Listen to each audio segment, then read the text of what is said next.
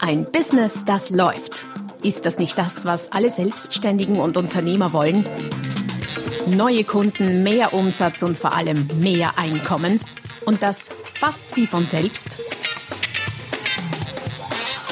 In diesem Podcast erfährst du wöchentlich praktisch umsetzbare Tipps und Strategien, mit denen du dein Geschäft verwandelst. Und zwar in ein Business, das läuft. Von und mit Roman Kmenter. Hallo und herzlich willkommen zum Podcast Ein Business, das läuft, Folge Nummer 263 mit dem Titel Mehr Umsatz ohne Neukunden. Zehn erprobte Strategien, mit denen du deine Umsätze erhöhst, ohne neue Kunden gewinnen zu müssen. Eine Folge also für all diejenigen, die äh, ja, sich bisweilen scheuen, neue Kunden zu akquirieren und äh, sehr viel lieber mit den Kunden zu tun haben, die sie ohnehin schon haben. Dagegen spricht auch grundsätzlich gar nichts, wenngleich natürlich, auch wenn es nicht Teil dieses Podcasts oder dieser Folge ist, gegen die äh, neue Kundenakquise gar nichts einzuwenden ist oder sehr viel mehr gesagt, jedes Unternehmen auch ein gewisses Maß an Neukunden haben muss, weil ja auch bestehende Kunden wegbrechen. Doch dazu gibt's inzwischen ohnehin schon einige andere Folgen, vermute ich mal.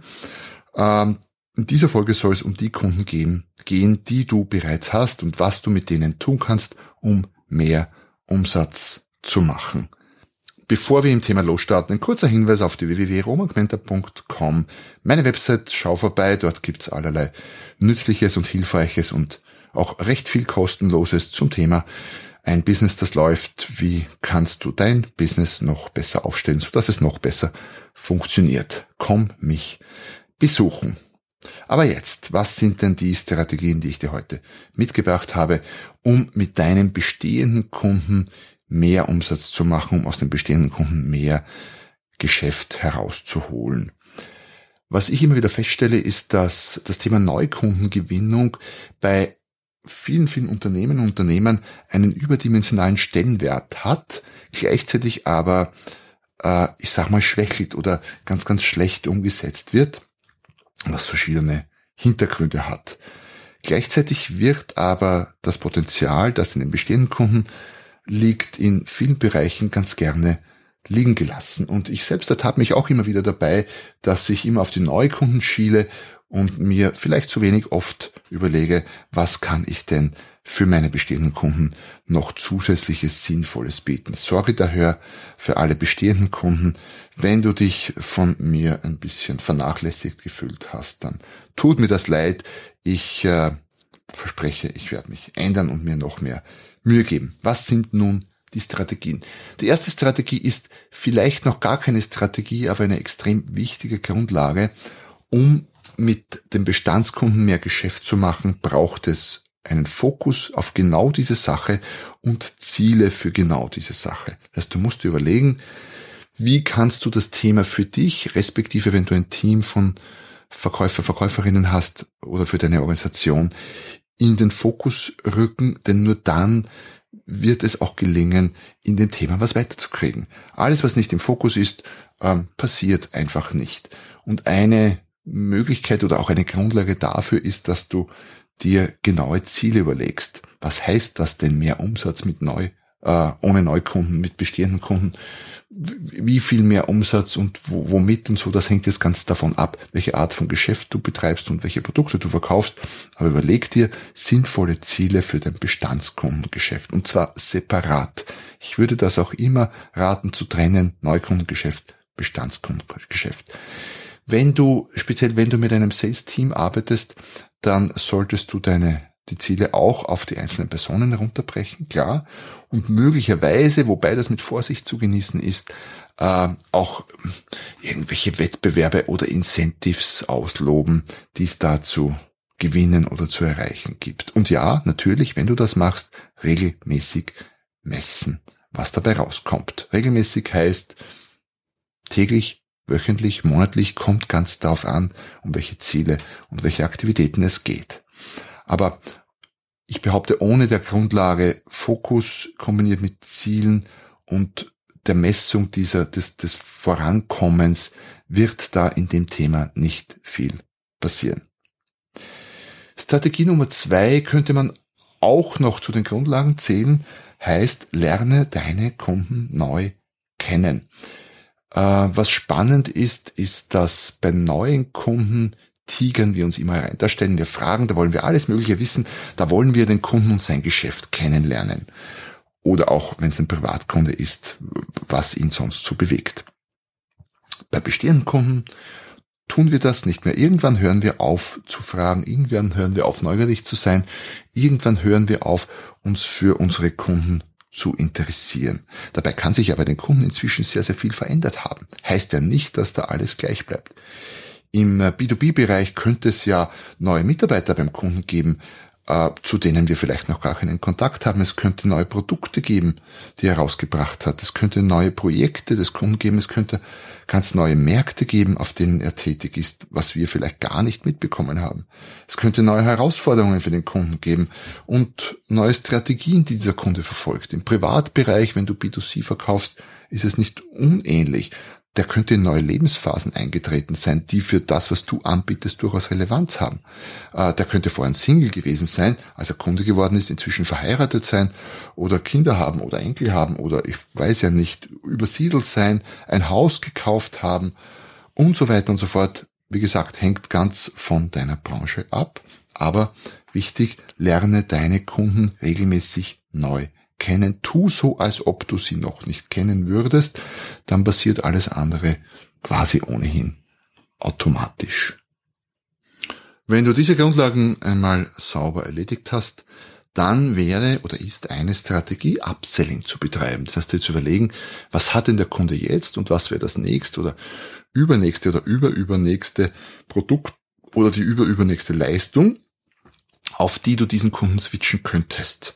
Das geht natürlich nicht in allen Fällen immer gleich gut, wenngleich es in vielen Fällen sehr, sehr gut geht. Oft schränken wir uns da viel zu sehr ein, von wegen ein Kunde kann sich dieses oder jenes nicht leisten. Äh, denk nicht zu sehr daran, was sich dein Kunde leisten kann oder nicht. Geh davon aus, er kann sich das leisten, was er will, was er wirklich attraktiv finde, findet und mach dir lieber Gedanken darüber, wie du dein Angebot so attraktiv machen kannst, dass dein Kunde sich das leisten will. Also Upselling ist eine Variante oder ist eine Strategie. Ähm, Strategie Nummer vier in meiner Reihung hier ist genau das Gegenteil, Downselling zu machen. Ein Kunde hat vielleicht bei, oder ein Kontakt, ein Interessent, den du aber schon hast, hat vielleicht bei einem Produkt oder bei einem Angebot nicht angebissen, weil er dafür nicht so viel Geld ausgeben wollte, zum Beispiel, dann wäre Downselling eine gute Variante. Das heißt, du bietest ihm statt dem, was du angeboten hast, ein nächst oder übernächst günstigeres Produkt oder eine nächst übernächst günstige Leistung an, weil vielleicht schlägt er da dann ja zu.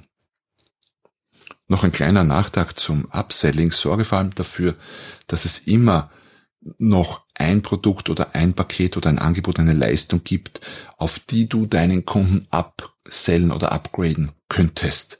Und wenn es die nicht gibt, dann sorge dafür, dass es sie gibt. Erfinde neue, beschaff dir neue. Jeder Kunde sollte immer noch etwas Besseres kaufen können. Bei dir. Was immer das auch sein mag. Und ja, nach oben hin wird natürlich die Kundendecke dünner, Sprich, es werden sich weniger für die ganz gehobenen Angebote entscheiden, aber ab und an ist es dann doch der eine oder andere. Um die drei Sellings quasi nach Up- und Downselling komplett zu machen, äh, Cross-Selling ist natürlich auch eine Strategie oder der klassische Zusatzverkauf.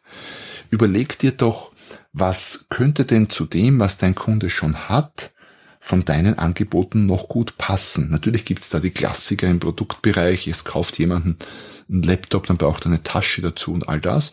Aber das geht auch sehr viel, äh, wie soll ich sagen, vielschichtiger und gefinkelter. Ich bin überzeugt, es gibt zu quasi allen Angeboten, allen Produkten, allen Leistungen immer passende Zusatzverkaufsprodukte. Und wenn es die nicht gibt bei dir, dann ist das jetzt gleich ein Anlass, dir welche zu überlegen, welche zu designen, dir welche zu organisieren.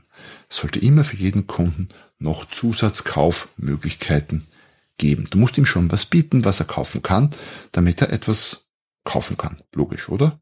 Ja, würde ich schon meinen.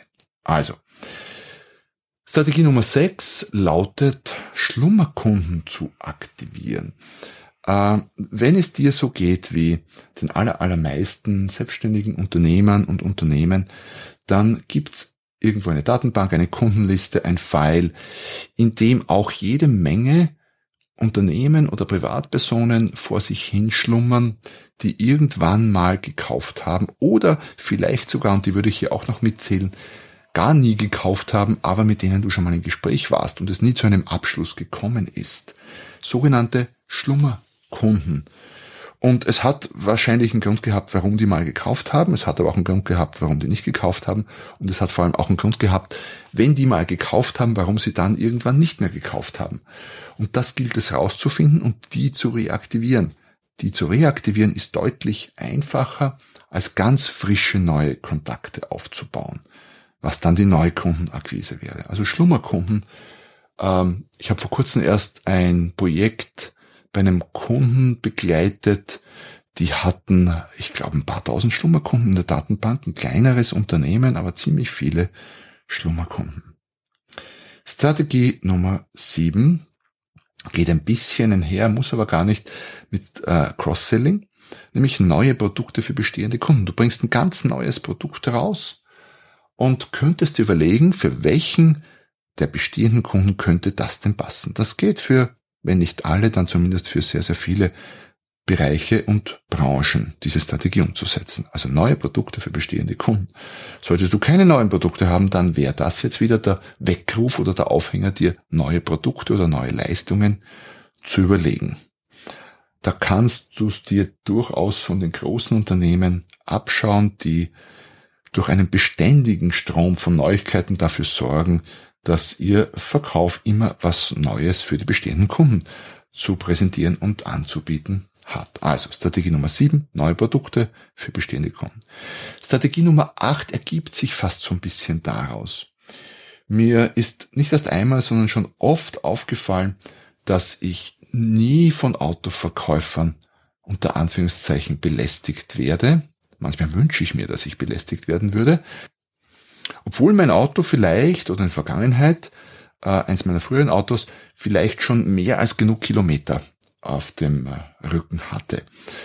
Äh, ich kann mich erinnern, ich hatte, ich bin Audi A6 gefahren, äh, den habe ich dann mit 265.000 Kilometern, nein, ich glaube, es waren 365.000 Kilometern verkauft. Ich glaube, es waren 365.000. Äh, er, er war dann schon relativ äh, schlecht beisammen. Ich hätte ein paar tausend Euro investieren müssen, habe ihn verkauft. Wie auch immer. Äh, das wäre gar nicht notwendig gewesen, denn meine Werkstätte, bei der ich regelmäßig, ich sag mal zumindest zweimal im Jahr war, Service, Reifenwechsel und all die Dinge, du kennst das, ist in all den Jahren, in denen ich dieses Auto gefahren bin, niemals auf die Idee gekommen zu sagen, Herr Kmenter, Ihr Auto kommt jetzt schon in die Jahre, ich hätte eine Idee wir könnten das doch auf ein neueres tauschen. Und wenn die das gemacht hätten, dann würde ich heute wahrscheinlich immer noch Audi fahren, war sehr zufrieden mit dem Auto.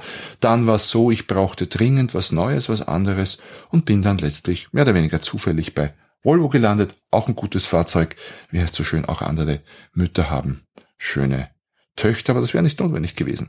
Genauso könnte man dieselbe Strategie mit dem Produkttausch bei anderen langlebigen äh, Produkten oder Konsumgütern tun. Es wird wahrscheinlich im B2B-Bereich mit Maschinen und Anlagen eher gemacht, dass der Verkäufer die Nutzungsdauer äh, seines Produktes beim Kunden im Auge hat, im Privatbereich wenig. Warum wird man nicht öfter kontaktiert vom Elektrogeräte, vom, vom Elektrogerätehändler, bei dem man vor vielleicht zehn Jahren ein Herd gekauft hat, so mit dem Aufhänger, lieber Kunde, es gäbe jetzt da was Neues. Ihr Herd ist schon zehn Jahre alt, der gehört ohnehin mal getauscht. Das wird natürlich nicht immer funktionieren, aber ich, ich glaube, das würde recht gut und relativ oft funktionieren. Überleg dir, ob das in deiner Branche eine Möglichkeit ist. Was mich auch quasi, das geht so ineinander über, zum nächsten Thema so ein bisschen überleitet. Dem Thema Abos, eins meiner Lieblingsthemen. Ich finde Abos einfach verkäuferisch ganz genial. Warum? Du verkaufst es einmal und der Kunde kauft automatisiert immer und immer wieder. Und das könnte man natürlich auch mit langlebigeren Produkten tun. Es wird schon gemacht im Bereich der Optiker, wo ich relativ viel im Einsatz bin.